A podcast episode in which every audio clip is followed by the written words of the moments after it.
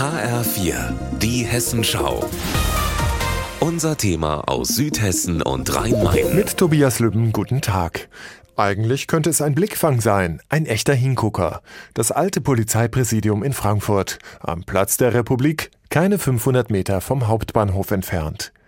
Die Gründerzeitfassade mit ihren vielen Simsen, Giebeln und Säulen macht schon was her, aber leider ist der Bau völlig verdreckt und verwahrlost. Zerbrochene Scheiben und Graffiti prägen das Bild. Jetzt aber prüfen Fachleute, wie denn die Bausubstanz in Schuss ist. Eine Firma aus Leipzig hat hydraulische Stempel auf den Fußboden in der ersten Etage gesetzt. Und die bringen ordentlich Druck auf das Bauwerk. 31 Tonnen, so als würden 30 Kleinwagen in der ersten Etage parken. Und wie macht sich das alte Gemäuer?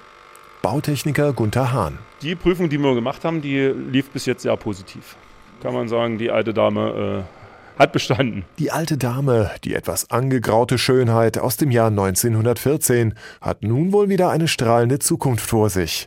Ein Investor aus Düsseldorf hat das Gebäude vor vier Jahren vom Land Hessen gekauft für über 200 Millionen Euro.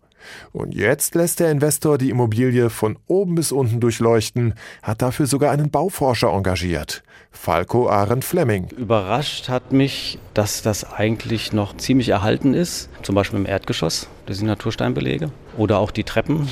Das ist auch Eisenbeton, also ganz früher Stahlbetonbau. Das ist alles noch erhalten, wie es aus der Bauzeit stammt. In vier Jahren soll das Präsidium wieder hergerichtet sein.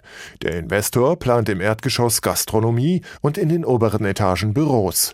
Und nicht nur das. Rechts und links vom Präsidium sollen Wohnblocks gebaut werden und hinter dem Präsidium ein 175 Meter hoher Turm mit Wohnungen und Büros. Architektin Claudia Meixner. Ich denke, dass das Ganze sich weiterentwickelt und eigentlich noch mal mehr strahlt, wenn das Hochhaus dazukommt. Also und unsere Idee war, dass das alte Präsidium der identitätsstiftende Teil dieses neuen Quartiers ist, was wir hier entwickeln. Kleiner Wermutstropfen: Für den Wolkenkratzer soll der hintere Teil des denkmalgeschützten Präsidiums abgerissen werden. Von der Straße aus gesehen wird das allerdings niemand bemerken, denn die wird beherrscht von der fast 100 Meter langen Gründerzeitfassade die bald wieder strahlen soll. Tobias Lübben, Frankfurt.